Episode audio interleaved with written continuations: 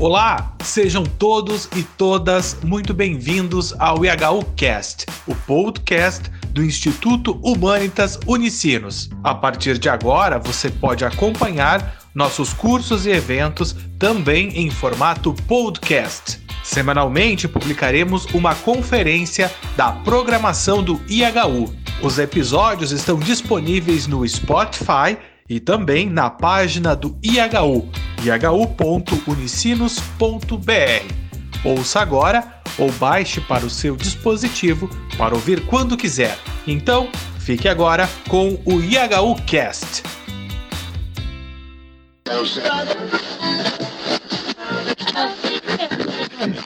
Olá, sou Guilherme do IHU. Sejam todos e todas muito bem-vindas, muito bem-vindos a mais um evento do Instituto Humanitas Unicinos IHU. Hoje recebemos o professor Dr. Alexandre Alves, que apresentará a conferência Uma Agenda Progressista e Igualitária para o Século XXI e suas relações com a pandemia atual, que integra a programação do evento A Construção Histórica da Desigualdade, análise à luz do livro Capital e Ideologia de Thomas Piketty. Esta é a quarta e última conferência do evento. As exposições anteriores estão gravadas e podem ser acessadas no YouTube pelo canal do IHU. Conforme mencionado, hoje recebemos o professor Dr. Alexandre Alves. Ele possui bacharelado e licenciatura em História, mestrado e doutorado em História Econômica pela Universidade de São Paulo, a USP. Foi pesquisador, colaborador no Departamento de História da Universidade Estadual de Campinas, a Unicamp, e professor adjunto da Escola Paulista de Política, Economia e Negócios da Universidade Federal de São Paulo, a Unifesp. Foi pesquisador visitante na Universidade de Paris 8, realizou pós-doutorado no programa de pós-graduação em Educação aqui na Universidade do Vale do Rio dos Sinos, a Unicinos. Aproveitamos o ensejo para agradecer ao professor sua, pela sua disponibilidade em proferir essa conferência Professor Alexandre, muito obrigado e com você a palavra. Uh, então, bem-vindos à nossa quarta conferência. Uh,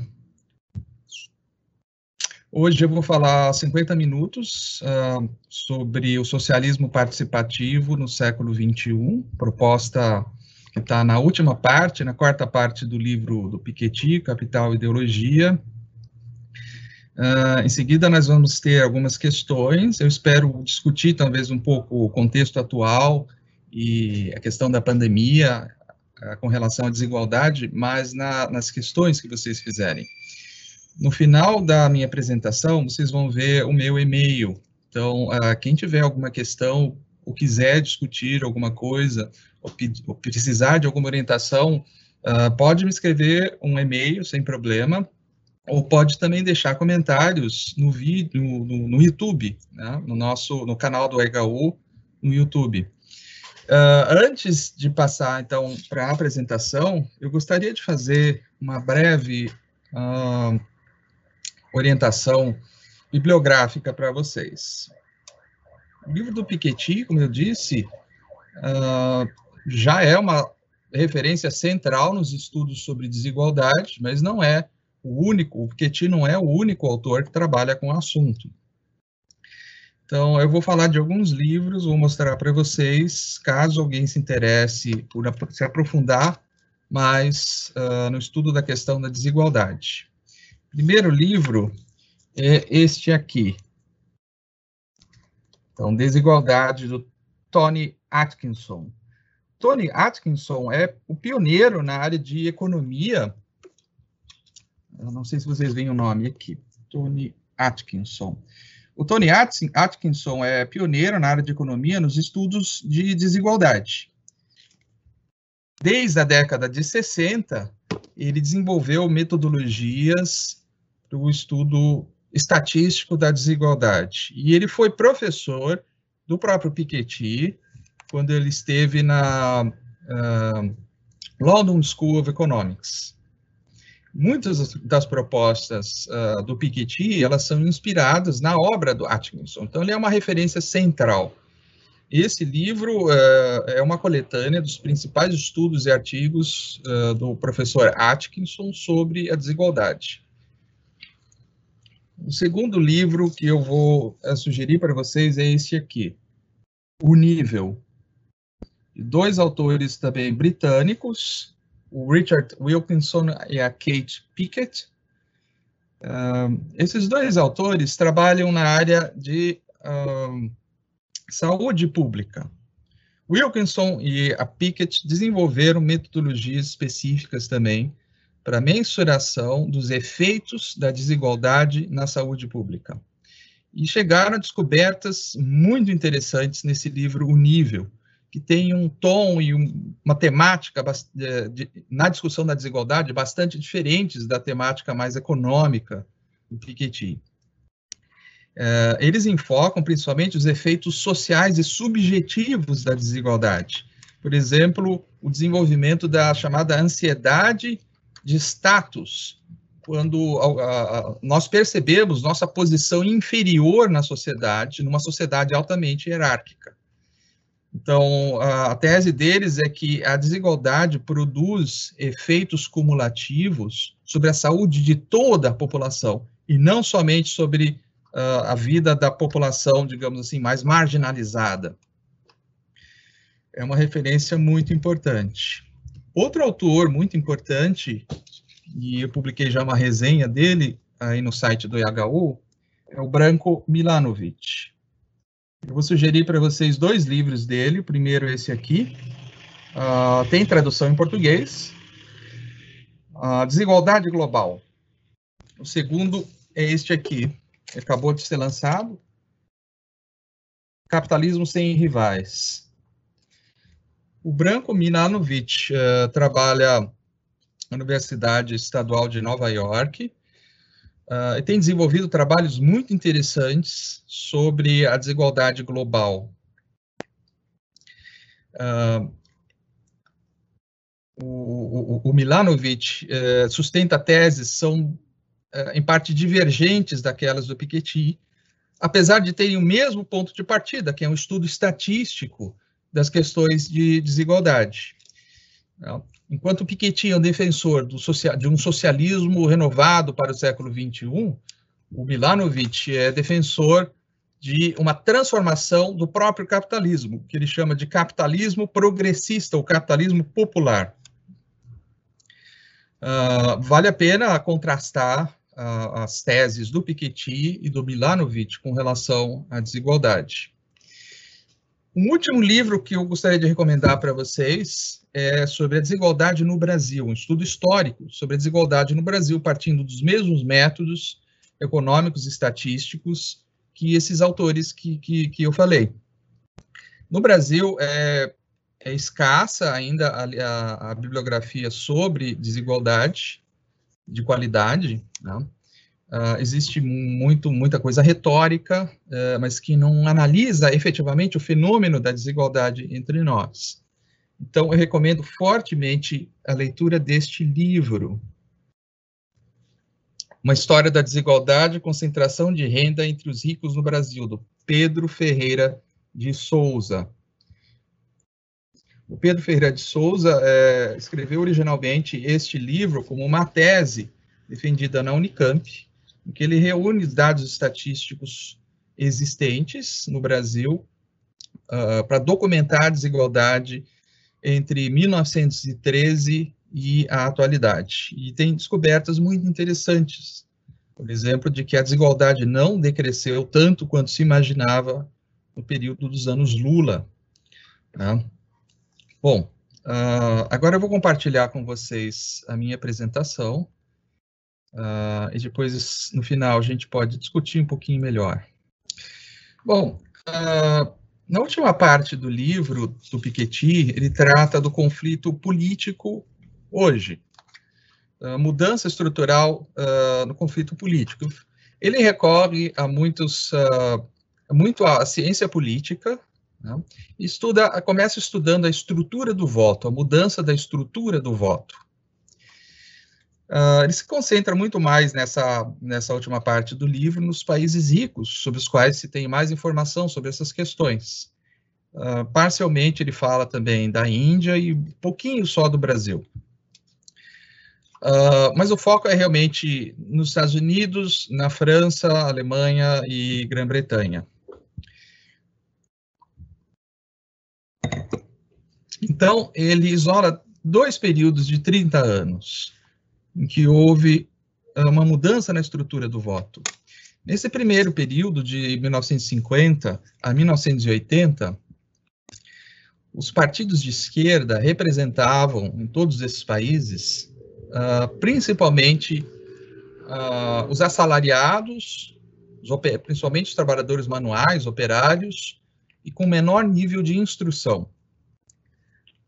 Uh, é, por exemplo, o Partido Trabalhista, Labour, na Inglaterra, uh, o Partido Socialista na França, os democratas nos Estados Unidos e os equivalentes em outros países. Já as legendas conservadoras representavam primariamente os mais ricos e com maior grau de instrução. Então, mais pobres, menor grau de instrução, esquerda. Mais ricos, maior grau de instrução, direita. Uh, essa forma de, de conflito político eleitoral é uma forma classista, porque as diferenças de classe estão alinhadas com a representação política. Uh, as vitórias eleitorais dadas à esquerda nesse período, elas se devem essencialmente à, à fidelidade da classe trabalhadora aos partidos de esquerda e os seus programas de reforma social. Porém, depois do, da chamada Revolução Conservadora, com Reagan uh, e Thatcher, tá, no, nos anos 80, essa estrutura foi mudando lentamente. Então, num segundo período de 1990 a 2020, segundo período de 30 anos, o Piketty uh, demonstra, sempre com base em pesquisa, estatística, uma inversão educacional. O que, que acontece nesse período? O voto operário, o voto da classe trabalhadora uh, na esquerda vai sendo erodido pouco a pouco. A própria esquerda parece que muda de natureza nesse período. Ela deixa de ser uh, representante dos trabalhadores sem instrução, passa a ser principalmente a representante da elite diplomada. O que, que é a elite diplomada? É uma das duas formas de elite que o, o Piketty nomeia. A elite, digamos, cultural, aquela que tem diplomas, tem um alto nível de instrução, normalmente trabalha no setor de serviços, como o setor educacional, o setor cultural, o setor de saúde, funcionários públicos e também gerentes de empresas privadas, eh, principalmente na área de serviços, com alto nível educacional, porém não com um alto patrimônio. A segunda elite seria a elite patrimonial, a elite que realmente detém as maiores rendas, os maiores patrimônios. Enquanto essa nova esquerda, por exemplo, pensemos no Partido Socialista francês a partir de Mitterrand, tá? a década de 80, governo Mitterrand. Enquanto essa nova esquerda representa os diplomados, a direita tradicional representa aqueles com alto patrimônio. Então, cada um dos dois, uh, uh, uh, do, dos dois setores políticos, direita e esquerda, representa uma das elites. E o problema é que ninguém representa, ninguém passou a representar a antiga classe trabalhadora, principalmente num momento crítico em que nós temos o processo de globalização, a revolução tecnológica, uh, as políticas uh, públicas neoliberais que geraram uma grande dose de problemas sociais, alto desemprego, desigualdade crescente, outros problemas sociais. Então, justamente num período de, de é, mudança acelerada, a classe trabalhadora ficou sem representação.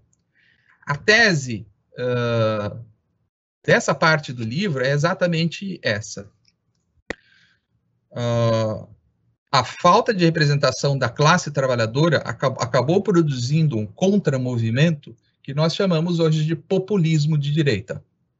Populismo que o, o Piketty prefere chamar de uh, social nativismo.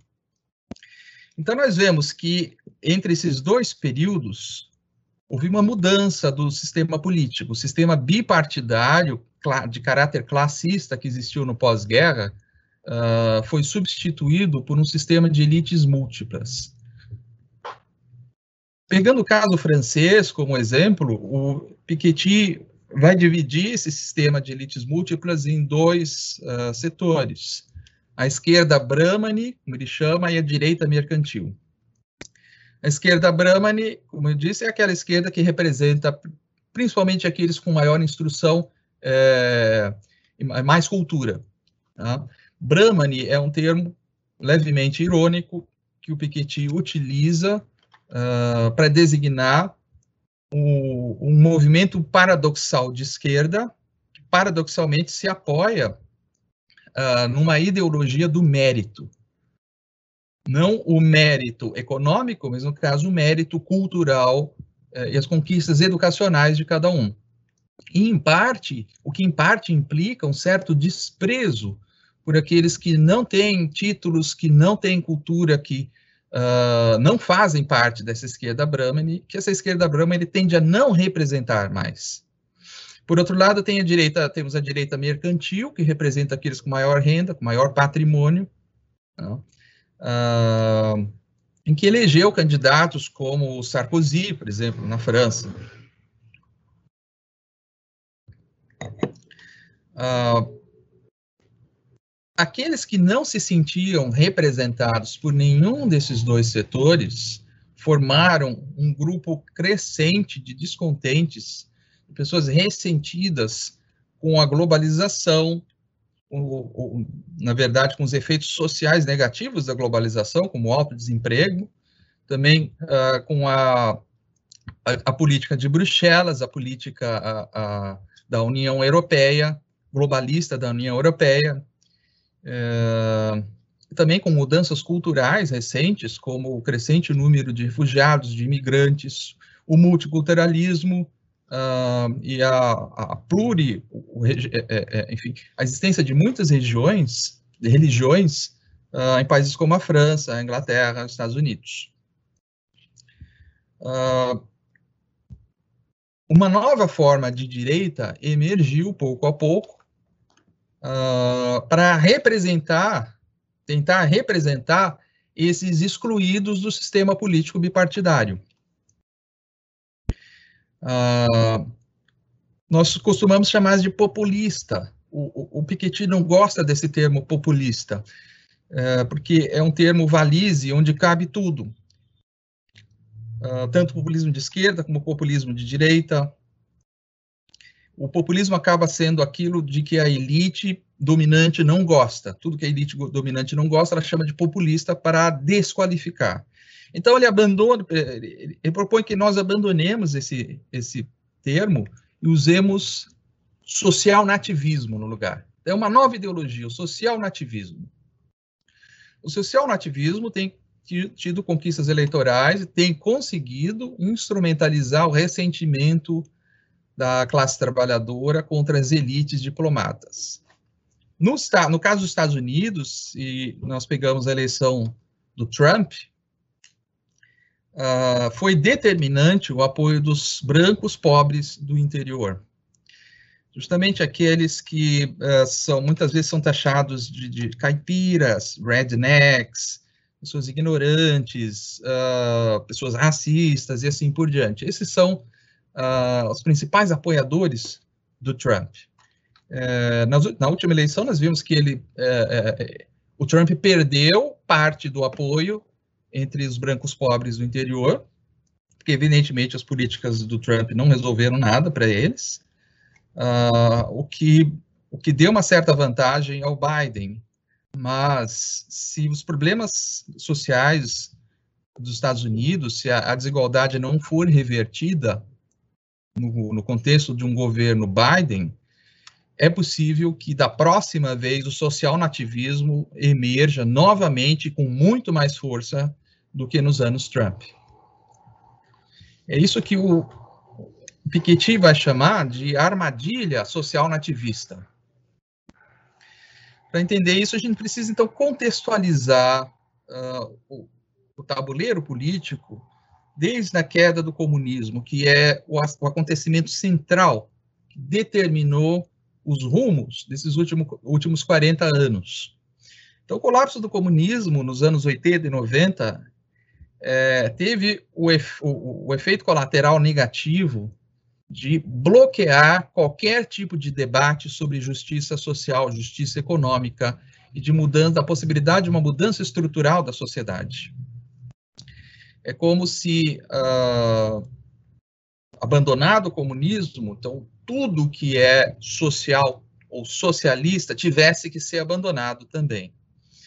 Uh, sucessos eleitorais da, dessa direita, nova direita, essa direita nativista, eles são grande parte, segundo a interpretação do Piketty, em grande parte é, alimentados justamente por esse esquecimento de questões de classe, de propriedade, de redistribuição, que faziam parte da pauta tradicional das, das esquerdas até então. Uh, então, a emergência da esquerda cultural, da esquerda de identidades, é, é vista pelo Piketty como extremamente negativo, que a esquerda passa a representar um setor da sociedade, um setor da elite cultural da sociedade, deixa de representar a classe trabalhadora. Porém, o social nativismo não é uma ideologia, não tem um perfil ideológico muito definido, tal como teria o comunismo, o socialismo, o neoliberalismo, a social-democracia. O social-nativismo é uma, ideologicamente, é um amálgama, é uma combinação incoerente de vários elementos que variam de país para país, né, sem um programa político é, é, bem, bem definido. É, o social-nativismo europeu acaba combinando algumas medidas sociais com valores tradicionais, religião, por exemplo, é, oposição ao aborto, oposição ao casamento gay, esse tipo de coisa. Intolerância à imigração e rejeição das chamadas elites. Tá? É, principalmente as elites culturais são mais fáceis de ser atacadas. Daí que vem o anti-intelectualismo que a gente associa aos movimentos social-nativistas ou populistas. E nós vemos muito claramente no Brasil né? a rejeição de fatos científicos comprovados, uh, aos fake news, a defesa de teorias da conspiração, mais uma, uma todo um rosário é, de coisas absurdas que aparecem no, no discurso político social nativista. Uh, o social nativismo, na verdade, corresponde a um amplo espectro político que uh, comporta projetos muito distintos entre si. Nós temos, uh, podem ser considerados social nativistas hoje, claramente, uh, a gente pegaria o governo Modi, na Índia, tá? que tenta utilizar as uh, diferenças entre o, é, é, diferenças religiosas entre os hindus e os muçulmanos, utilizar esse conflito para obter sucesso eleitoral, Uh, a gente teria o Netanyahu em Israel, que usa o mesmo conflito entre judeus e palestinos. Uh, Trump nos Estados Unidos. Na Europa, nós temos o Viktor Orbán, na Hungria, que envereda já por um caminho nitidamente autoritário, quase fascista. Nós temos o Putin, na Rússia, que não tem o elemento social, mas sim o elemento nativista. O Putin se, se a, apoia muito no conservadorismo da Igreja Ortodoxa Russa. Nós temos o Erdogan na Turquia, uh, tá, tá, se apoia no islamismo e está instaurando um governo cada vez mais autoritário. E nós temos também o exemplo da, da, na Itália, do movimento Cinco Estrelas e da Lega. A Lega e o movimento Cinco Estrelas ganharam as últimas eleições na Itália, e talvez seja, o caso italiano seja o que representa mais propriamente o conceito do social nativismo. Combina elementos sociais, como, por exemplo, a ideia de uma renda universal, com nativismo. Quer dizer, essa renda universal não seria para os imigrantes, seria apenas para os cidadãos natos italianos. Então, é um amplo espectro uh, de, de, de governos, de propostas, que ainda não formam uma ideologia coerente. Mas isso não significa que não venham a formar. E o maior risco político do abandono das classes, uh, uh, das classes populares pelo, pelo partido político, e isso se detecta na abstenção eleitoral cada vez maior, tá? é, o maior risco seria a formação de uma frente social nativista, uma frente mundial social nativista, uh, que não seria essencialmente diferente do que foi uh, o eixo fascista no entreguerras. E uma, a formação de uma frente como essa teria efeitos potencialmente desastrosos, com todo tipo de horror e violência, podendo sim acontecer novamente. Uh, a tese do Piketty é que enquanto os problemas da desigualdade crescente e da concentração cada vez maior de riqueza não forem equacionados, a, a, os sociais, os, os movimentos social nativistas vão ganhar cada vez mais espaço, vão vencer eleições e vão colocar a democracia e a própria globalização em nível mundial uma enorme ameaça.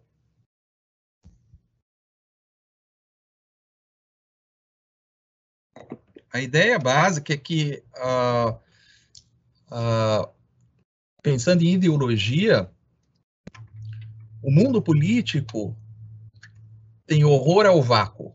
O mundo político não tolera, não tolera o vazio ideológico. Então, no momento em que os partidos de direita e de esquerda na Europa parecem iguais, fazem as mesmas coisas, tomam as mesmas decisões neoliberais, uh, adotam as mesmas políticas de austeridade fiscal, uh, o eleitor popular cada vez mais se volta para movimentos que representam uma novidade, novidade do social nativismo. Talvez por uma inação da esquerda. Uh, então, vou ler um trechinho aqui do livro do Piketty, onde ele esclarece isso a partir do momento em que se afirma não haver nenhuma alternativa plausível para a organização socioeconômica atual e a desigualdade entre as classes, não surpreende que a esperança de mudanças se volte para a exaltação da fronteira e da identidade. Então, a ideia básica é de que onde sai a classe, entra a identidade. Como o mundo político não vive no vazio, né, a exclusão uh, dos problemas de classe, dos problemas sociais, uh, dos problemas distributivos, uh, uh, das, das, pautas sobre o imposto justo, a justiça fiscal, a, a, a, saída de todas essas pautas da discussão política provocaram a entrada dos movimentos nativistas, movimentos de identidade nacional.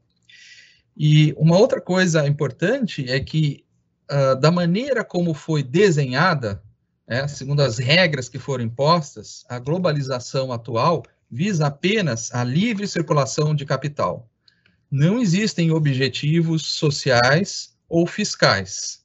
Muito pelo contrário, a julgar pelo tamanho dos paraísos fiscais que, que, de que nós temos notícias, pelos Panama Papers e outras, outras investigações. Uh, então, o que, o que as elites econômicas geralmente dizem é que no mundo globalizado, o Estado Nacional não tem mais a liberdade de determinar sua própria política econômica. Ele não pode mais mexer nos elementos uh, uh, como imposto, taxação de capitais e etc. Então, o Estado seria teria se tornado impotente para controlar o automatismo econômico. Uh, diante da percepção de um Estado impotente para modificar qualquer coisa no, no cenário é, econômico e social, é, é, o, é, a percepção é que o Estado se volta cada vez mais para o controle, para aquilo que ele pode controlar, as poucas coisas que ele pode controlar. A primeira delas é a fronteira. É, então, quem faz parte da comunidade? Quem pode entrar? Tá? A fronteira, então, é um termo central, é um território central do debate político hoje. é a única coisa que sobrou para o Estado Nacional controlar, né, num, num, num contexto de globalização neocapitalista. Bom, uh, a análise política que o Piketty faz é muito inspirada no caso da França. Uh, pode ser estendida talvez para alguns outros países, para a Inglaterra, para os Estados Unidos, uh, mas não, não para o Brasil. Uh, então vamos ver a, a, a, análise dele. A partir da, do exemplo da, da, pesquisa sobre as últimas eleições na França de 2017, em que foi eleito Emmanuel Macron, tá? o Piketty traça o seguinte quadro: ele divide o eleitorado, o tabuleiro eleitoral, em quatro partes, de aproximadamente entre 20% e 25% do eleitorado, cada uma delas. Então, aqui nesse gráfico, essas, esses quatro quartos foram divididos, foram organizados em dois eixos. Nós temos o eixo uh, vertical, que é o, o, eixo da fronteira, uh, que tem dois campos, internacionalista, pró-imigrantes e nativista, anti-imigrantes. E horizontal, nós temos o eixo horizontal, o eixo da propriedade, que vai do, é, é tem os dois polos do igualitário, ou seja, pró-pobres, pró-distribuição, e desigualitário, pró-ricos, pró-corte de impostos. Dentro, então, desses dois eixos, nós temos quatro possibilidades. Tá? Ah, nós temos o internacionalismo igualitário, internacionalismo desigualitário, nativismo igualitário e nativismo desigualitário. Internacionalismo igualitário identifica uh, na França os partidos mais à esquerda do Partido Socialista. Internacionalismo desigualitário identifica o Partido Socialista e os partidos de centro-direita na França. Uh, nativismo igualitário e nativismo desigualitário identificam, em parte, partidos de direita, extrema-direita na França. Os partidos católicos mais ah radicais, mais reacionários, são nativistas desigualitários. Os partidos como o Front Nacional, que tem ganhado, chegou ao último turno, né, segundo turno, entre a Marine, Marine Le Pen e o Emmanuel Macron, tem ganhado terreno, né, o Front Nacional, que é um partido de origem fascista ele defende uma plataforma nitidamente social nativista. Tá? E procura, uh, procura instrumentalizar os votos da classe operária revoltada, ressentida contra políticas neoliberais. Então, nós temos quatro grupos nitidamente distintos entre a esquerda e a direita eleitorais na França a centro-esquerda pró-mercado, na esquerda, centro-esquerda pró-mercado, é o Partido Socialista lá, e uma uh, esquerda pró-distribuição, uh, partidos à esquerda do socialista. Na direita, nós temos a centro-direita pró-mercado, né, e começou com a democracia cristã, existe até hoje, uh, e uma nova direita, a direita, uma direita social nativista. Isso tentando transpor para o Brasil é um pouco mais complicado. O Brasil chegou quase a ter um sistema bipartidário, em que as eleições uh, eram decididas ou em favor do PSDB ou em favor do PT. É, ou seja, entre a centro-direita e a centro-esquerda. Uh, então, o PSDB se enquadraria numa centro-direita pró-mercado e o PT numa centro-esquerda pró-mercado. Evidentemente, as políticas distributivas do PT não foram nem um pouco radicais, foram assistencialistas. E durante o, o governo, durante os anos do lulismo, uh, o governo foi pró-mercado, né, talvez mais nacionalista, mais uh, para as empresas nacionais, mas nitidamente pró-mercado. Em nenhum momento o Lula ou a Dilma confrontaram realmente os interesses financeiros e empresariais uma, uma esquerda pró-distribuição, uh, talvez se identifique algumas correntes dentro do PT e outros partidos, como o PSOL, Tá? Mas uh, o sistema que nós, uh, eleitoral que nós tivemos, a estrutura de voto que nós tivemos nos últimos anos, ela, ela implodiu.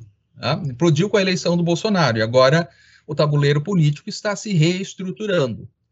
Uh, se nós pegamos as últimas eleições municipais, uh, é, elas, elas sinalizaram uma volta ao tipo de oposição que existia na época da ditadura, entre, de um lado, partidos do, de centro, né, PP, MDB, e de outro lado, os partidos conservadores, como o PP, né, e que na época da ditadura era o Arena. A esquerda ganhou muito poucas prefeituras, foi muito mal nessa última eleição aqui. Bom, o socialismo participativo do Piketty, a gente precisa entender exatamente o que ele é. Então, precisamos de algumas definições. Tá? O objetivo é superar o capitalismo.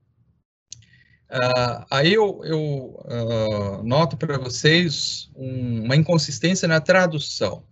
A tradutora brasileira do Piketty traduziu em todos os, ah, em todos os lugares onde Piketty diz superação do capitalismo, ela traduziu como erradicação do capitalismo. É curioso como essa, essa pequena ah, imprecisão tradutória é, muda completamente o sentido do que o Piketty quer dizer. O Piketty tem uma definição muito estrita de capitalismo. Ele, ele, ele define capitalismo como uma extensão do proprietarismo a todas as esferas da ação humana. Tá? Ou a concentração do poder econômico, nas, com a concentração do poder econômico nas mãos dos proprietários de capital. Então, para ele, é, um regime social-democrata não é exatamente capitalista. Ele já está mais próximo do socialismo.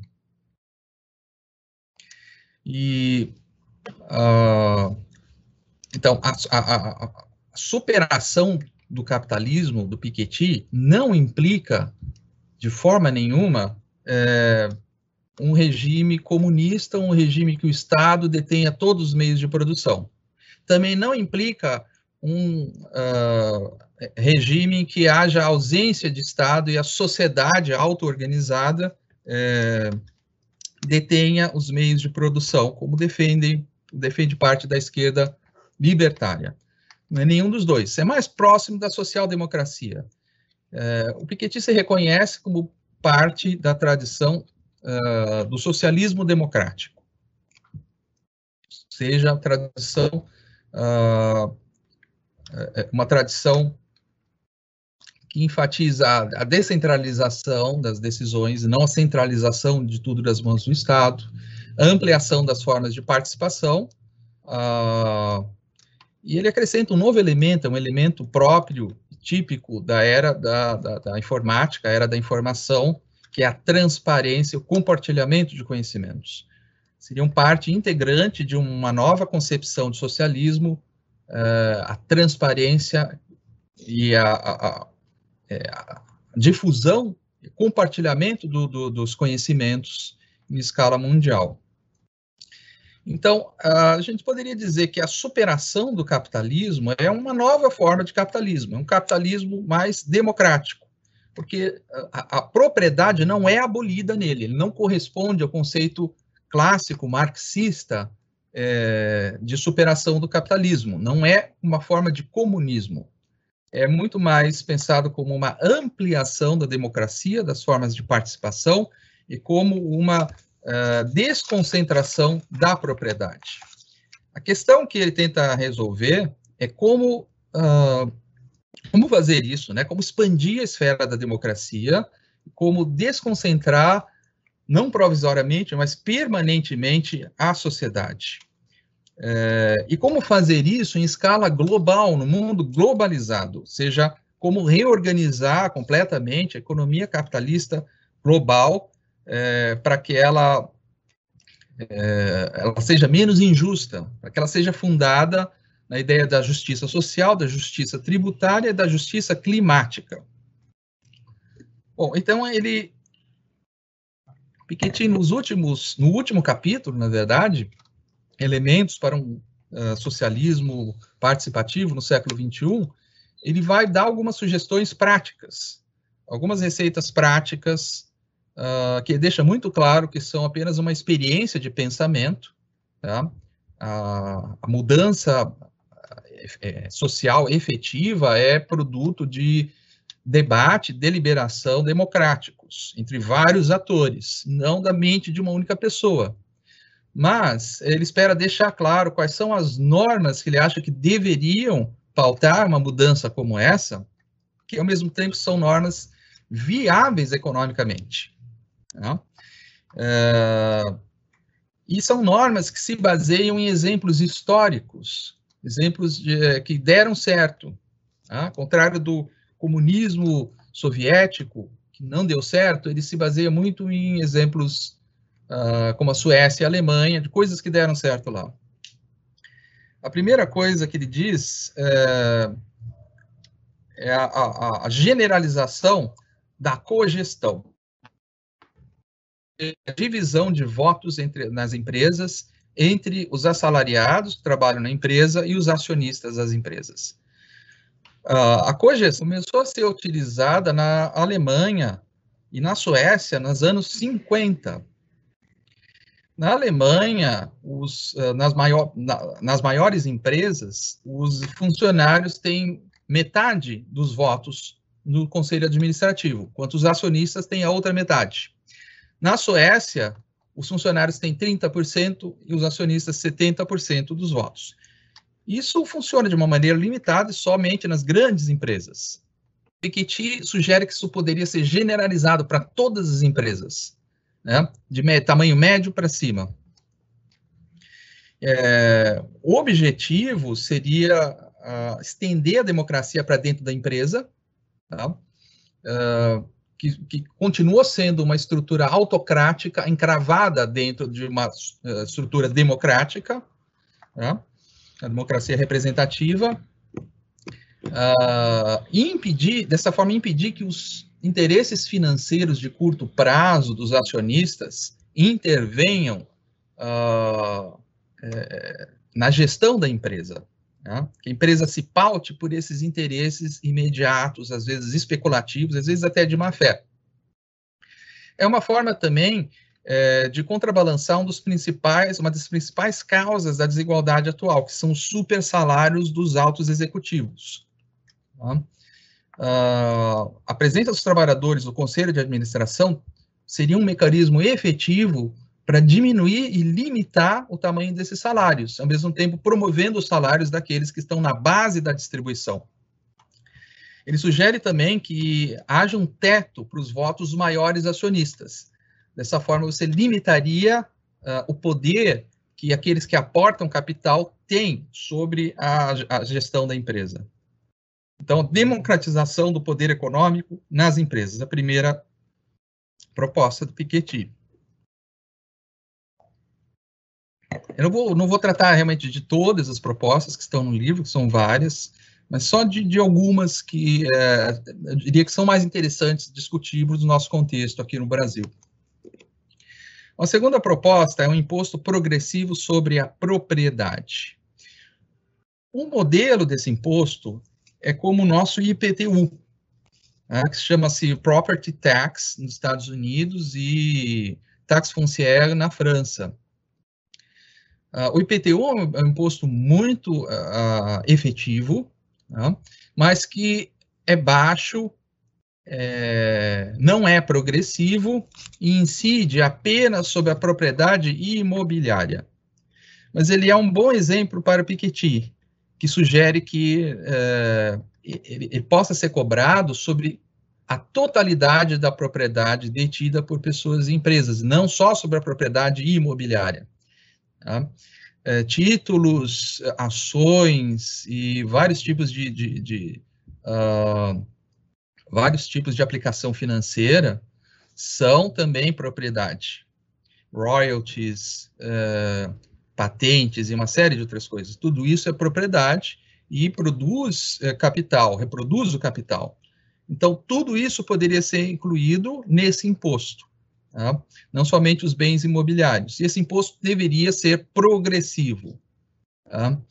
Uh, ou seja, ele variaria de zero para aqueles que possuem baixa, baixo propriedade, né, ou nenhuma propriedade, até 90% para aqueles que possuem as mais altas concentrações de propriedade.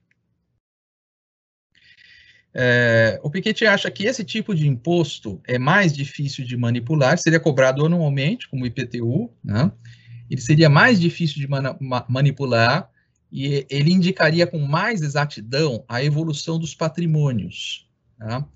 e também a capacidade contributiva real de cada um. Ele é melhor do que o imposto de renda, na opinião do Piketty, do que o, o, o imposto sobre heranças.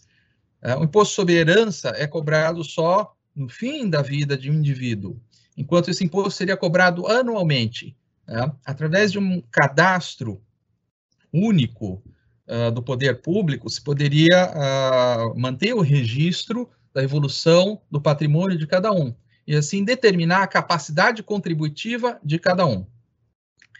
Uh, evidentemente, de um ponto de vista libertário, de direita, não, não existe nada como uh, capacidade contributiva, porque uh, para os libertários, a propriedade é um direito natural da pessoa. Tá? porém, para o Piketty, né, toda riqueza é socialmente produzida. A riqueza não é o resultado apenas do mérito da ação de um indivíduo a riqueza é socialmente produzida. Aquele que produz riqueza se apropriou de conhecimentos uh, desenvolvidos ao longo da história pela humanidade, se apropriou de conhecimentos e pesquisas que vieram uh, da universidade pública, que foram financiadas com uh, dinheiro público, utilizam estruturas públicas uh, para produzir, utilizam o trabalho das pessoas e o conhecimento que elas têm para produzir. Portanto, a riqueza é sempre socialmente produzida.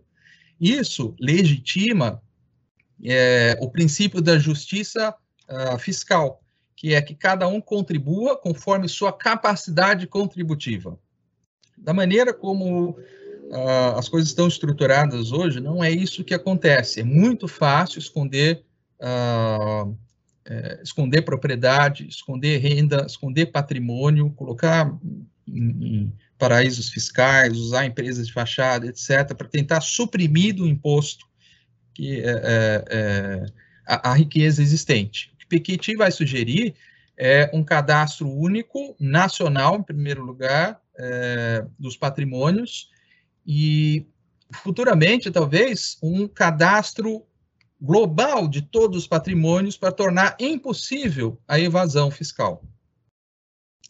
Uh, esse imposto progressivo, uh, combinado com o imposto sobre transmissões, Piketty sugere que ele poderia financiar uma dotação universal de capital a cada jovem adulto. Então, vamos entender isso melhor. A desigualdade é como uma bola de neve, ela se acumula e piora de geração em geração, tá? principalmente pelo mecanismo da herança. Ah, se aquele que acumula renda e patrimônio pode deixar toda essa renda esse patrimônio para as próximas gerações, uh, no decorrer de, de, um certo número de gerações, esse patrimônio vai ficar imenso e a propriedade vai estar concentrada no topo, né? como aconteceu no começo do século XX, né? em que uh, países como a França, a Inglaterra, 90% ou mais de toda a riqueza, de toda a propriedade, estava concentrado é, em 10% apenas da população.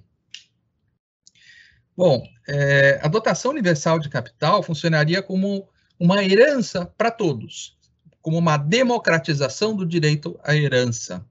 Ela permitiria distribuir a uh, propriedade à população, principalmente a população na base, no meio da pirâmide, enquanto desconcentra eh, a propriedade no topo da pirâmide. É importante lembrar, eh, quando se discutimos tributação, né, todo imposto eh, precisa ter a, a, a, a aceitação da sociedade né, e precisa ser avaliado o impacto social desse imposto. os impactos positivos e negativos. Evidentemente que ninguém quer pagar imposto, né? então uh, o, o, imposto que tem a maior aceitação e menor impacto negativo é o melhor imposto. Os impostos progressivos se enquadram perfeitamente nessa categoria, porque eles eh, as piores as piores alíquotas, alíquotas mais altas, uh, que têm os efeitos mais negativos sobre o patrimônio da pessoa, incidem apenas sobre uma minoria dos indivíduos, enquanto a maioria dos indivíduos paga pouco né, e, e, recebe os benefícios da aplicação social desses impostos. Então, é, impostos progressivos, é, efetivamente progressivos, é, eles são, eles produzem os melhores efeitos com o menor impacto. Né? Eles beneficiam a maioria das pessoas e uh, são duros apenas para uma minoria delas. Uh, essa dotação universal de capital, Piketty dá um exemplo, ele sugere uma taxa de 60% do patrimônio médio no país naquele ano. Bom, então ele pega o exemplo da Europa, uh, dos, dos, países ricos, em geral, no, nos anos 2010, em que o patrimônio médio era 200 mil euros por ano. Tá, 200 mil euros por ano, 60% disso dá 120 mil euros por ano. Então, todo aquele que completasse 25 anos teria já esse patrimônio de 120 mil uh, para começar uma vida pessoal ou profissional. Então, por exemplo, abrir uma empresa, uh, comprar um imóvel, enfim, para começar a sua vida. Uh, o objetivo seria uma circulação permanente da riqueza da propriedade, uma dinamização das relações sociais, das relações econômicas, o que seria altamente positivo em termos de inovação e crescimento econômico. O Piketty também é, chama isso compara isso como uma reforma agrária permanente, em que não se distribui somente é, é terra, mas se distribui propriedade, é, riqueza. Né? Ah, um imposto como esse, uma dotação universal, uma dotação universal baseada no imposto progressivo, teria um impacto estrutural de longo prazo sobre a distribuição do poder econômico.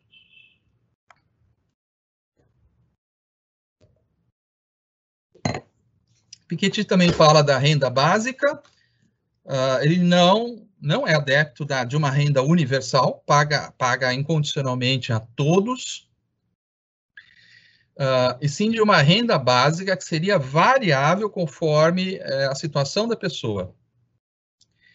Ele diz que se poderia partir dos programas de renda básica já existentes, como o Bolsa Família no Brasil, né? eles poderiam ser estendidos uh, ao conjunto das pessoas uh, que têm salários baixos, como o crescente número de autônomos informais, como as pessoas, como as pessoas trabalhadores é, dos aplicativos, né, do Uber, e Rappi, etc.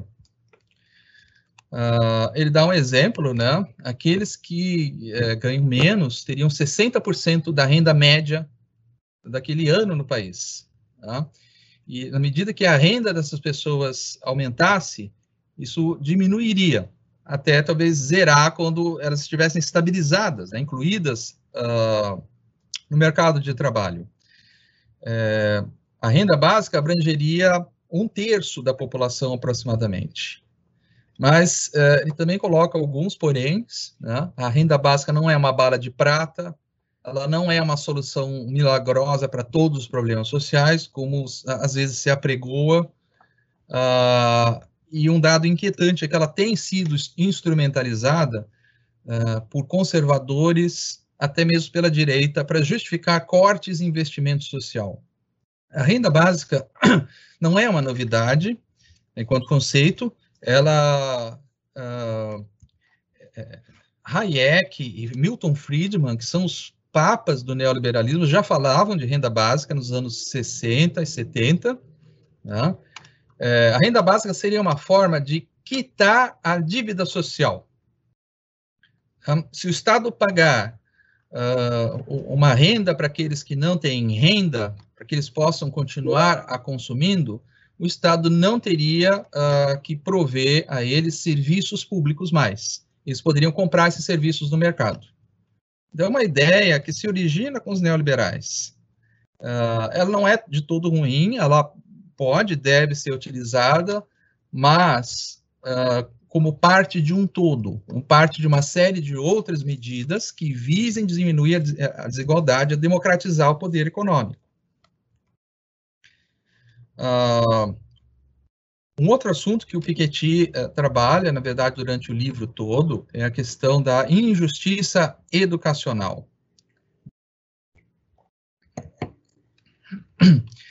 E nesse capítulo ele vai então sugerir algumas receitas que são já conhecidas, nada novo, né, é, para uma distribuição mais justa do investimento educacional.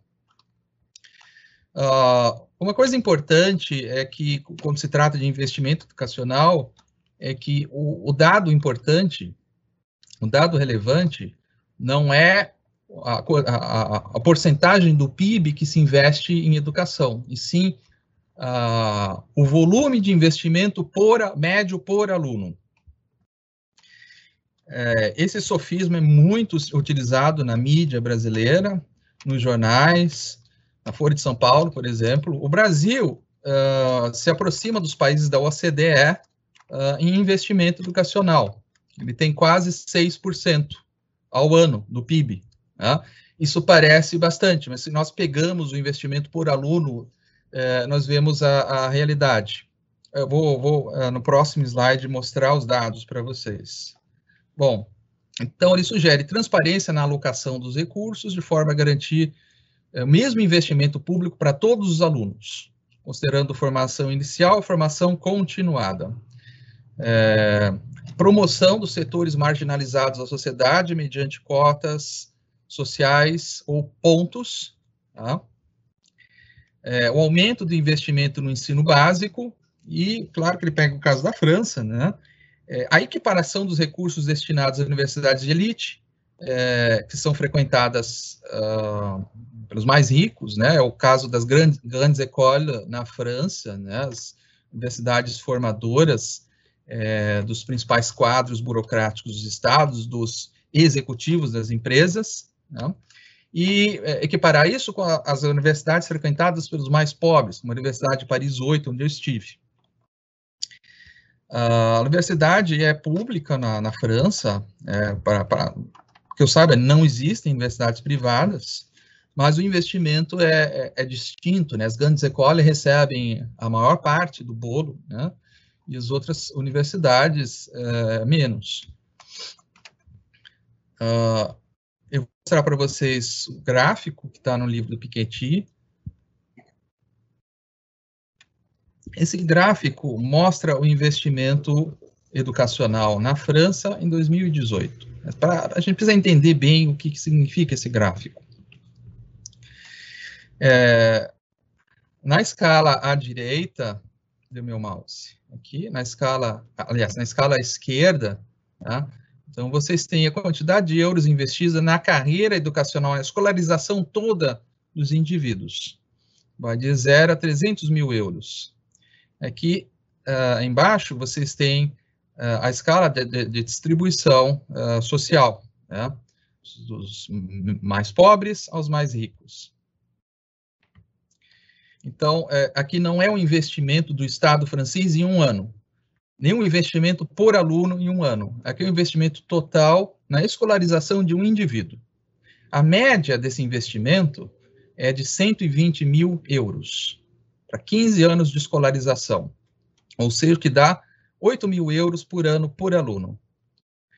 Uh, acontece que esse investimento é, de, é distribuído de maneira desigual. Ele vai desde cerca de 65 mil para os mais pobres, nas escolas mais pobres, nos distritos mais pobres, até mais de 300 mil euros para os alunos mais ricos, nos distritos mais ricos.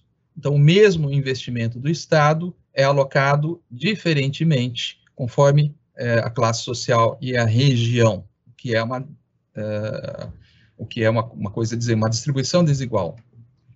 Só para comparação, Uh, eu fiz aqui uma continha sobre investimento por aluno no Brasil, considerando o ensino médio. Isso varia conforme é, o valor do dólar, né? Esses dados são de 2018, quando o dólar estava cerca de 3,50. Então, oficialmente, esse investimento é de 3.800 dólares por aluno por ano, que dava, na época, 14 mil, 14 mil reais. Porém, segundo os estudos, é, na prática, se a gente exclui é, as, as, as melhores capitais e os municípios mais ricos, o investimento na maior parte do Brasil é de 5 mil por aluno por ano, e às vezes menos, em vários municípios. Isso é muito inferior à média dos países da OCDE, que é de 10 mil dólares para o ensino médio. Para é, sequer atingir o, a média da OCDE, não os níveis mais altos, só a média, o Brasil teria que gastar pelo menos 10 vezes mais uh, por aluno, por ano, né, para atingir os 10 mil dólares da OCDE, considerando o valor atual do dólar. Porém, o dado inquietante aqui, o uh, problema, é que a lei, desde uh, de 2018, a lei do teto de gastos, depois no governo Bolsonaro, cortes sucessivos no orçamento educacional, uh, erodiram a possibilidade de cumprir isso. Né? Na verdade, nós podemos dizer que, no contexto atual, nem isso se gasta. Uh, nem esses 14 mil na média, nem esses 5 mil. Uh, nós não temos dados ainda, mas é bem provável que o investimento educacional tenha despencado. Bom, uh, o Piketty também aborda o problema crítico uh, do financiamento político. Né? Uh, participação política sem lobby, sem corrupção. Será que isso é possível? Ele faz a proposta dele. Ele propõe um bônus para a igualdade democrática. Cada cidadão receberia uma quantia anual para optar por um partido ou por um movimento político. E a opção seria feita no imposto de renda. Quer dizer, o, o indivíduo não pode pagar diretamente ao partido, uh, encher o caixa do partido, e sim uh, optar no imposto de renda, que passaria sempre por um escrutínio público, tá? garantindo a transparência. É, esse bônus, essas opções, formariam um fundo eleitoral que financiaria as campanhas toda outra forma de doação seria proibida.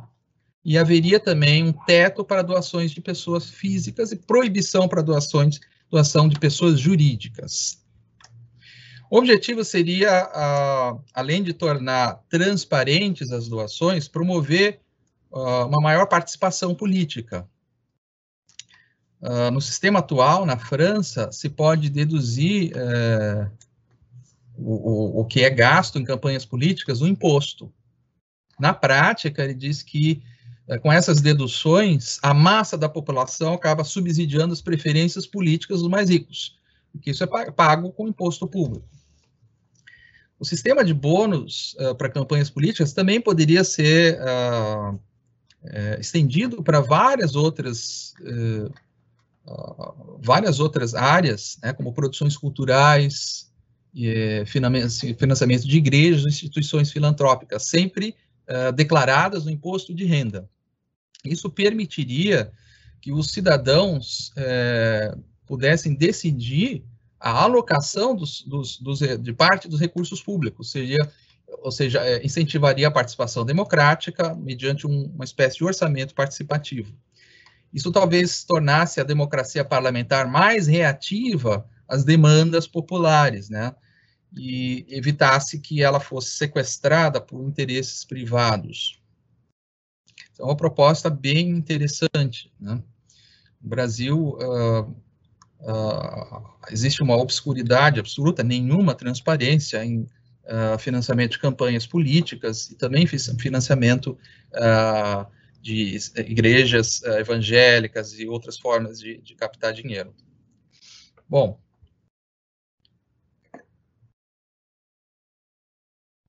Por fim, o, o Piketty vai sugerir uma democracia transnacional. Ele chama com o que ele chama de federalismo social. Diz que as regras atuais que regem a globalização, elas reduzem muito a capacidade dos estados de definir suas próprias políticas tributárias e sociais. Ele toma como exemplo a União Europeia. A União Europeia foi criada uh, para suprimir tarifas, garantir a livre circulação de capitais, eh, bens e serviços.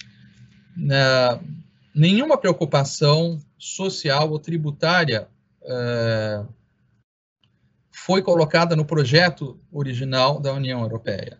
Os problemas atuais, como a expansão dos, uh, expansão dos movimentos social nativistas e o crescimento da desigualdade, vem desse desenho falho, defeituoso uh, da União Europeia.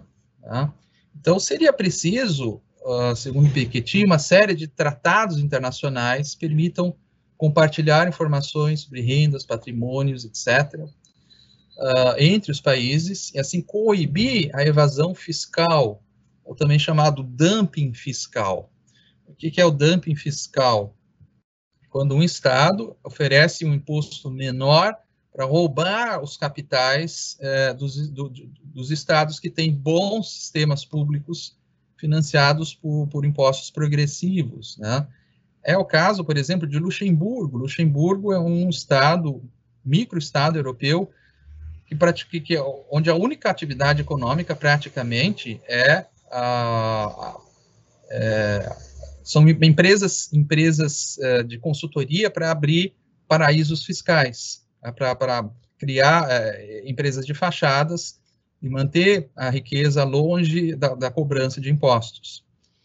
É possível que a Inglaterra, com o Brexit, se torne também um, uh, uma caimã dentro da Europa, né? um paraíso fiscal, se especialize em paraíso fiscal.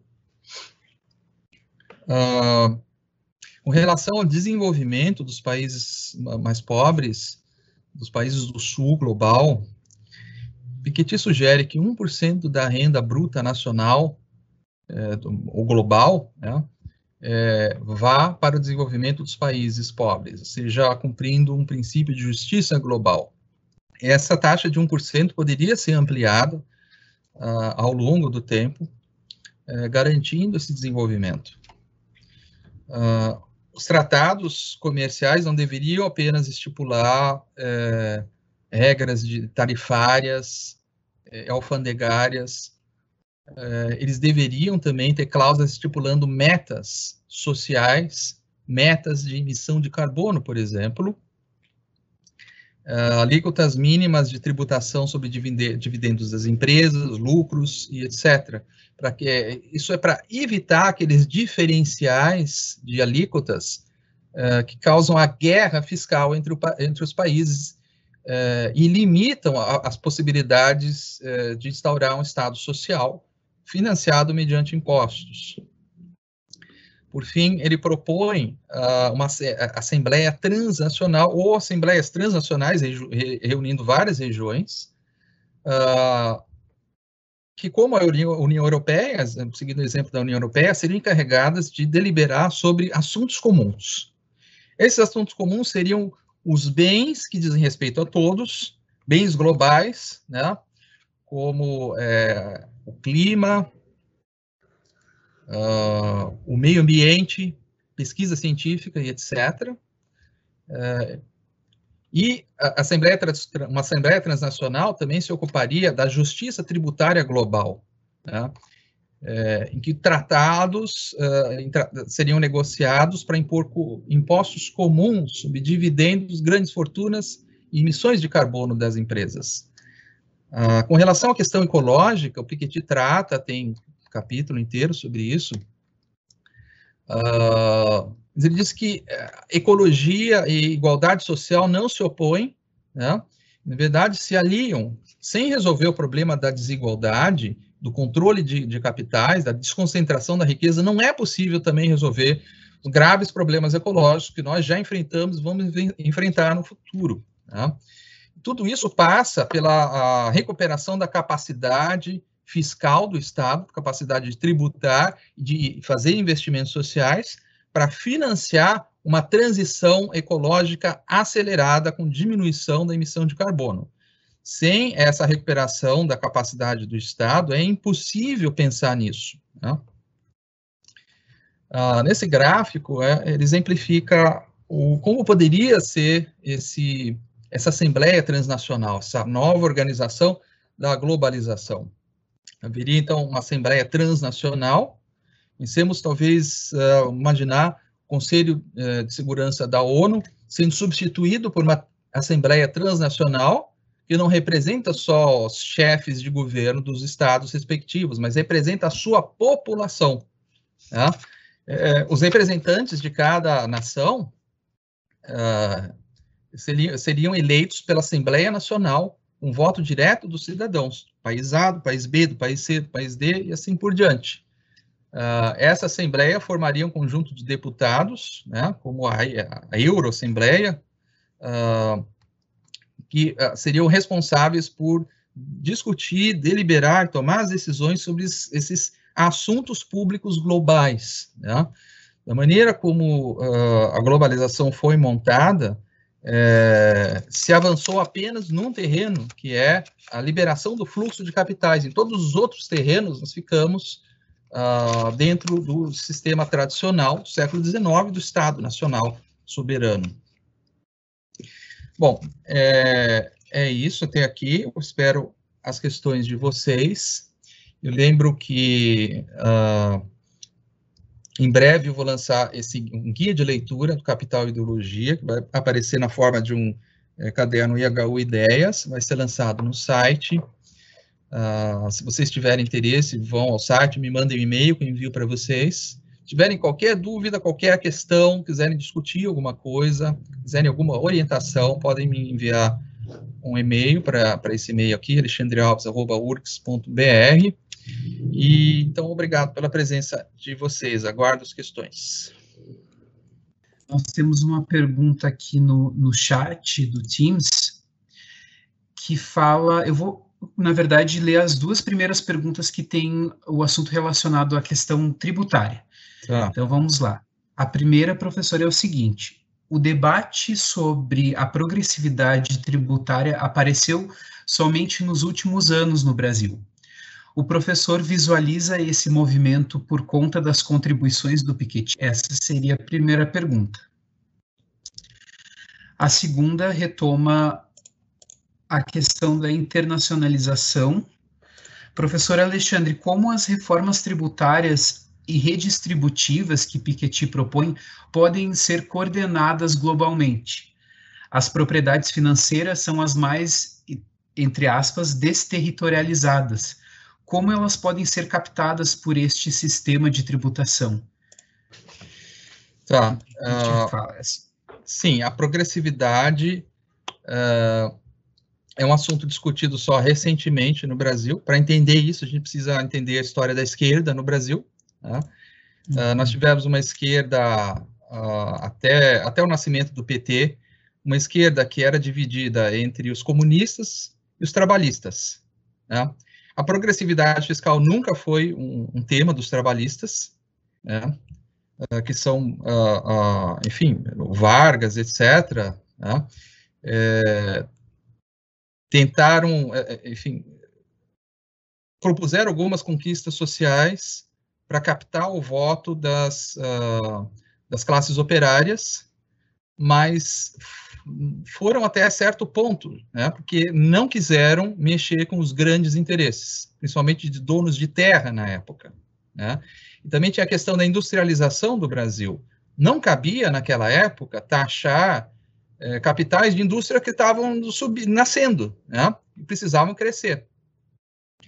Então, se escolheu fazer uma distribuição uh, limitada né, para as classes operárias urbanas, com garantia de uma série de direitos sociais, que depois foram revogados durante o período da ditadura.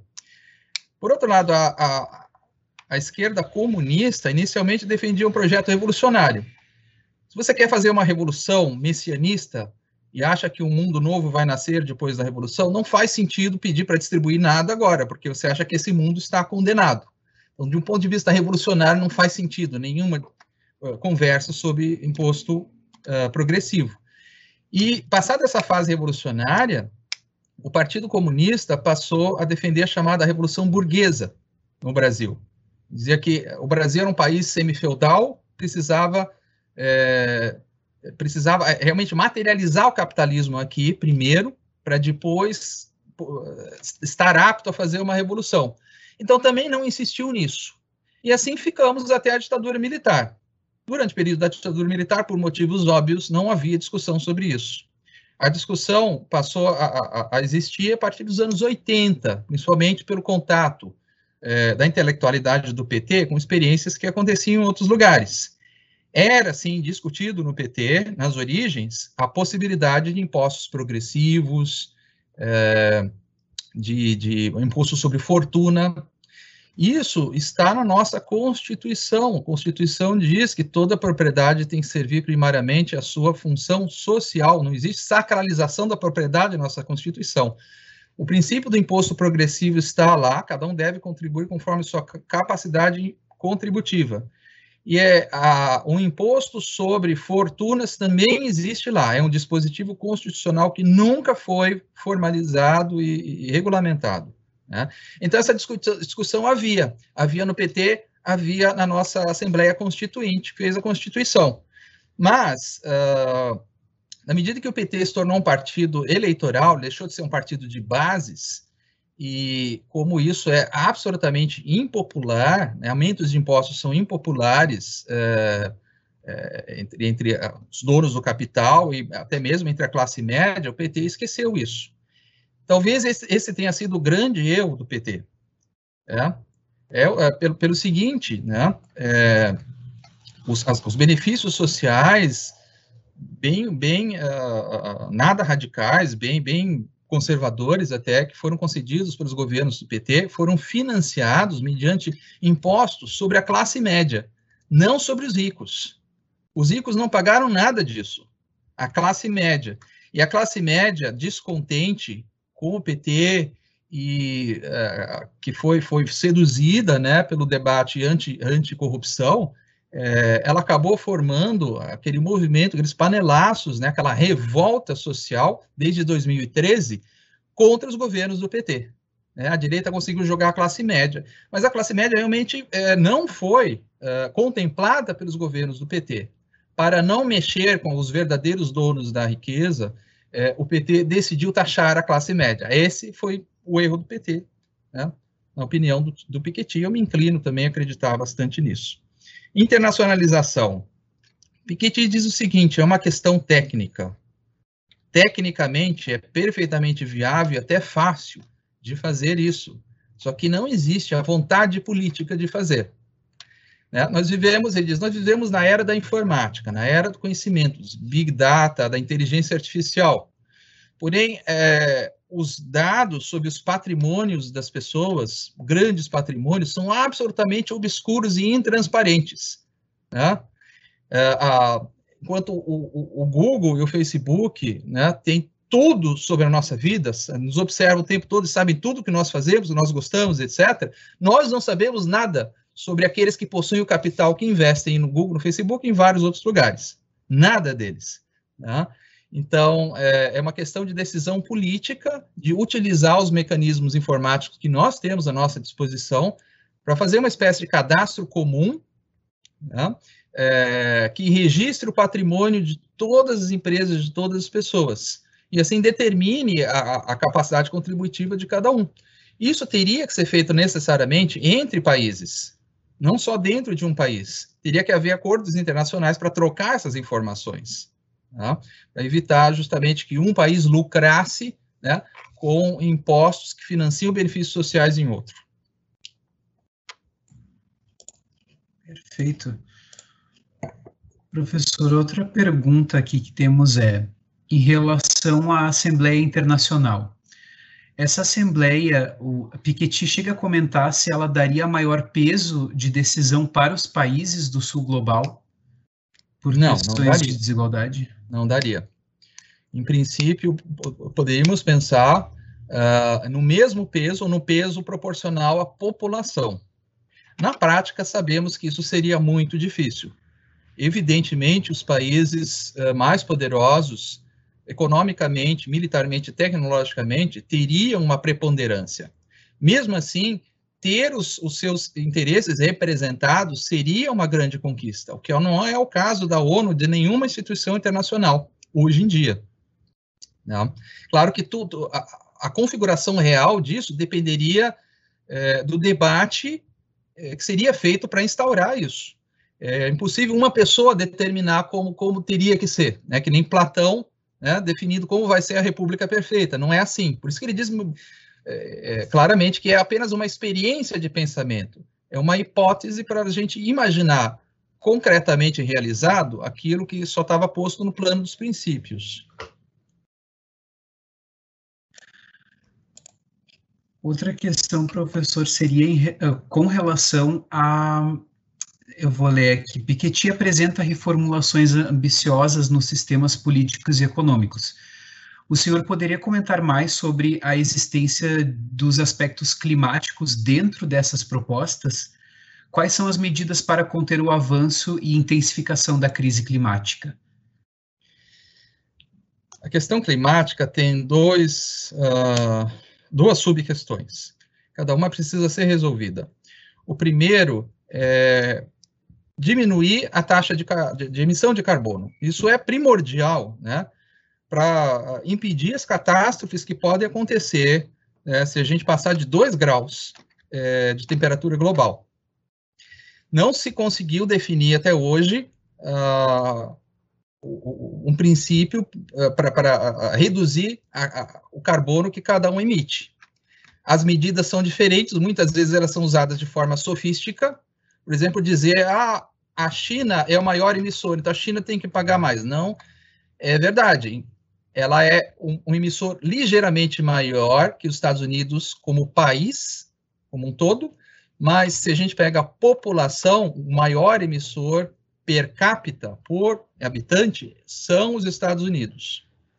A verdade que a gente pode dizer é o seguinte: uh, um princípio histórico que o Brasil, na época do Lula, defendeu nas assembleias, né, no Paris, é, mas que os países ricos não aceitaram.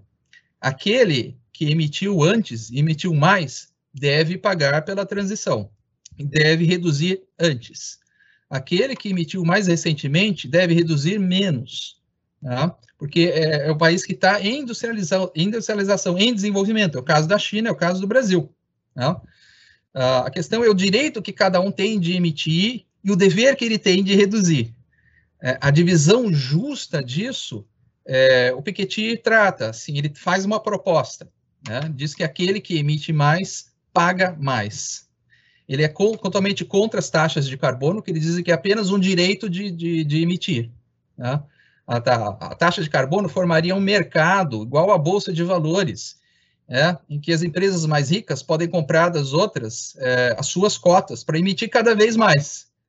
É, isso ele diz que não é justo, né? tanto dentro da população de um estado, de um município, é, quanto entre os países, deve, deve existir algum, algum princípio de justiça em que os maiores emissores pagam mais, os menores pagam menos. A outra, segunda questão é, a, a, quem vai financiar a transição energética. Não basta reduzir o carbono, nós vamos continuar gastando energia, essa energia tem que sair de outro lugar por outros meios. Só que para isso é necessário construir uma enorme estrutura muito rápido, né, para substituir o petróleo. Ah, para isso precisam recursos. Recursos têm que sair de onde? Esses recursos, o Piketty sugere sempre que saiam do imposto né, ah, dos mais ricos. A maneira como, eh, como a questão é, é, colocada hoje, não existe uma previsão orçamentária de onde poderia sair esse, o, o, orçamento para o investimento para é, financiar a transição, a transição climática. É por isso que o Acordo de Paris e os acordos anteriores, nenhum deles deu certo. Professor, para encerrar, temos mais duas perguntas mais ou menos relacionadas, então eu vou fazer ela em bloco, vou ler as duas para o senhor. A primeira é por que os parlamentares de esquerda debatem mais, in, mais imposto sobre grandes fortunas do que dividendos no Brasil? Estudos já dizem que os dividendos possuem mais poder de arrecadação e de justiça social. Essa é a primeira pergunta. A segunda é: no Brasil, há algum partido que tenha apresentado nas eleições de 2018 e agora de 2020 algum plano econômico próximo ao que Piketty propõe? Infelizmente, não. Nem o pessoal. Nenhum partido. Nenhum partido. É, a questão do imposto, imposto sobre fortuna é assim, é a regulamentação de um dispositivo constitucional que já existe. O imposto, o imposto já existe, só que ele não é aplicado porque ele não foi regulamentado. Um imposto sobre dividendos ou outro tipo de imposto progressivo dependeria de um longo processo uh, de aprovação nas duas câmaras é, de legitimação pelo Supremo Tribunal. É muito mais complicado do que utilizar um imposto que já, já foi aprovado, está na nossa Constituição. É por causa disso. Uh, mas não faz parte da, da, da, da, pauta da nossa esquerda, não tradicionalmente, o imposto progressivo não faz parte dela. Inclusive, as discussões, uh, infelizmente, pelo que eu vejo, discussões dentro do campo da esquerda amadureceram muito pouco. Né? A esquerda tem, tendeu a responsabilizar os eleitores do Bolsonaro pela, pelo desastre, né? a, a responsabilizar questões culturais, racismo, pessoas são racistas, pessoas são fascistas, pessoas são ignorantes, não sabem votar. Então, a nossa esquerda se aproxima bastante daquilo que o Piketty chama de esquerda Brahmani, né? que se fixa só em questões culturais, né? e não trata é, dos assuntos uh, que faziam parte da, da pauta tradicional das esquerdas, assuntos distributivos, assuntos de justiça social. Tá? Então, uh, discussões uh, atuais, como por exemplo, vai ter cotas para as mulheres, para os negros, para os índios, trans e não sei o quê, já tem na universidade, agora vai ter onde? Vai ter no Supremo, vai ter no Parlamento, vai ter por tudo. Isso é uma mera questão simbólica, isso não vai mudar absolutamente nada nada substancial. Né? Já tivemos muitos políticos negros, tivemos um prefeito negro em São Paulo. Isso não muda nada. O fato dele ser negro não muda necessariamente nada. Ele foi indicado por uns nos piores políticos do Brasil, que é o Maluf. Né? Isso é, mera, é meramente simbólico. Né? Esse representacionismo não altera nada. Então, nós precisaríamos amadurecer eh, a discussão da esquerda no Brasil, né?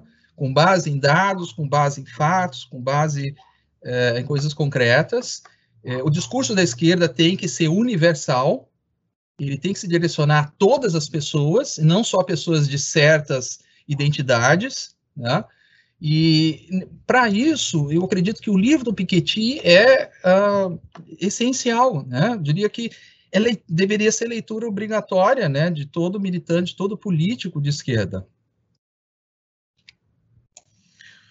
bem, professor. Nós já fechamos o nosso tempo, mas como essa é a última conferência, eu gostaria de pedir para uh, se o senhor quer alguns minutinhos para dedicar para alguma observação, mais alguma coisa que o senhor acha importante a respeito desse estudo que o senhor vem acompanhando do Piketty.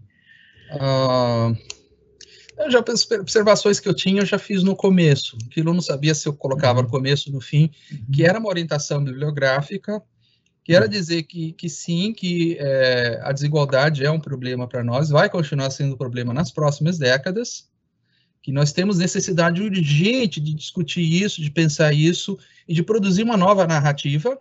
Né? O Piketty diz uma coisa interessante, aqueles uh, existem duas teorias na ciência política para explicar o surgimento dos populismos de direita, né, movimentos de extrema direita, etc.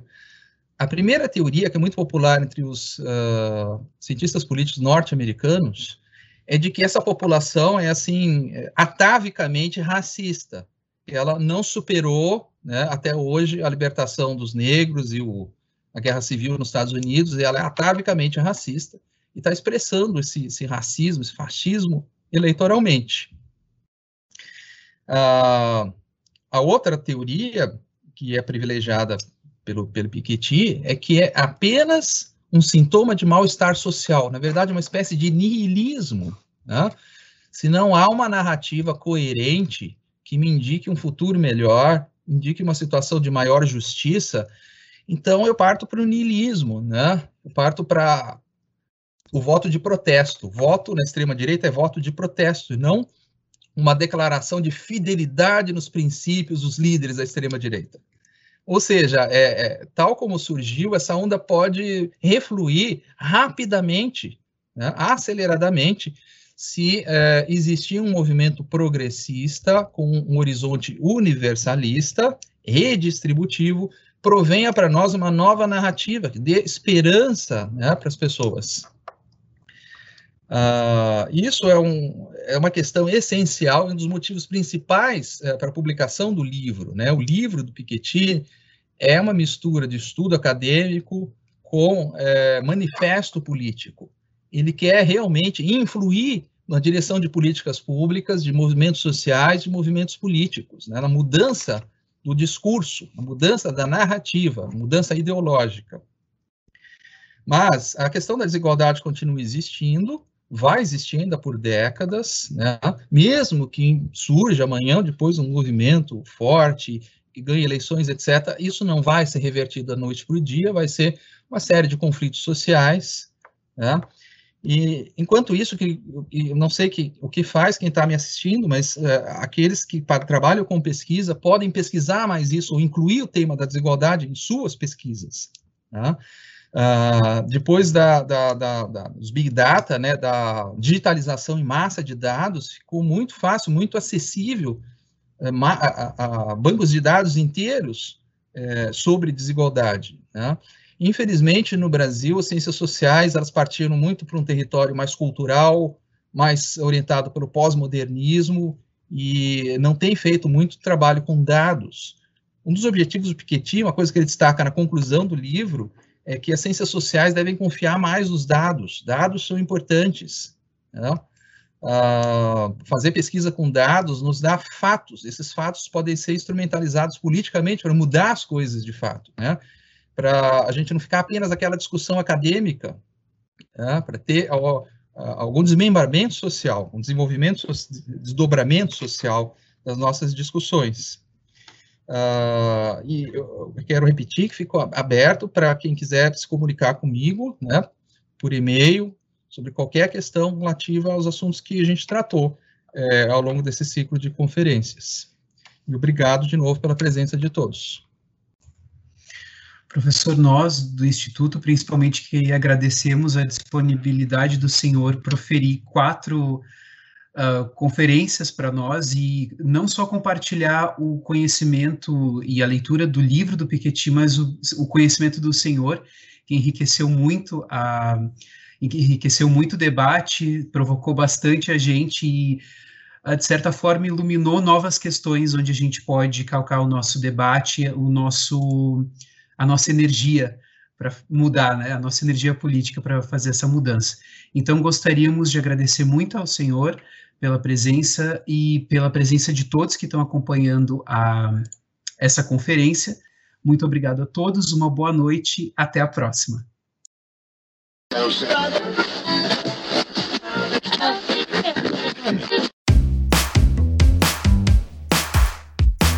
Esse foi o IHU Cast, uma realização do Instituto Humanitas Unicinos, o IHU, da Universidade do Vale do Rio dos Sinos. O podcast do IHU tem montagem e edição de Lucas Chardon. Abertura e encerramentos comigo, João Vitor Santos, e direção de Ricardo Machado. Acompanhe o IHU também nas redes sociais e nos siga no seu tocador de podcast para não perder os novos programas. Até mais!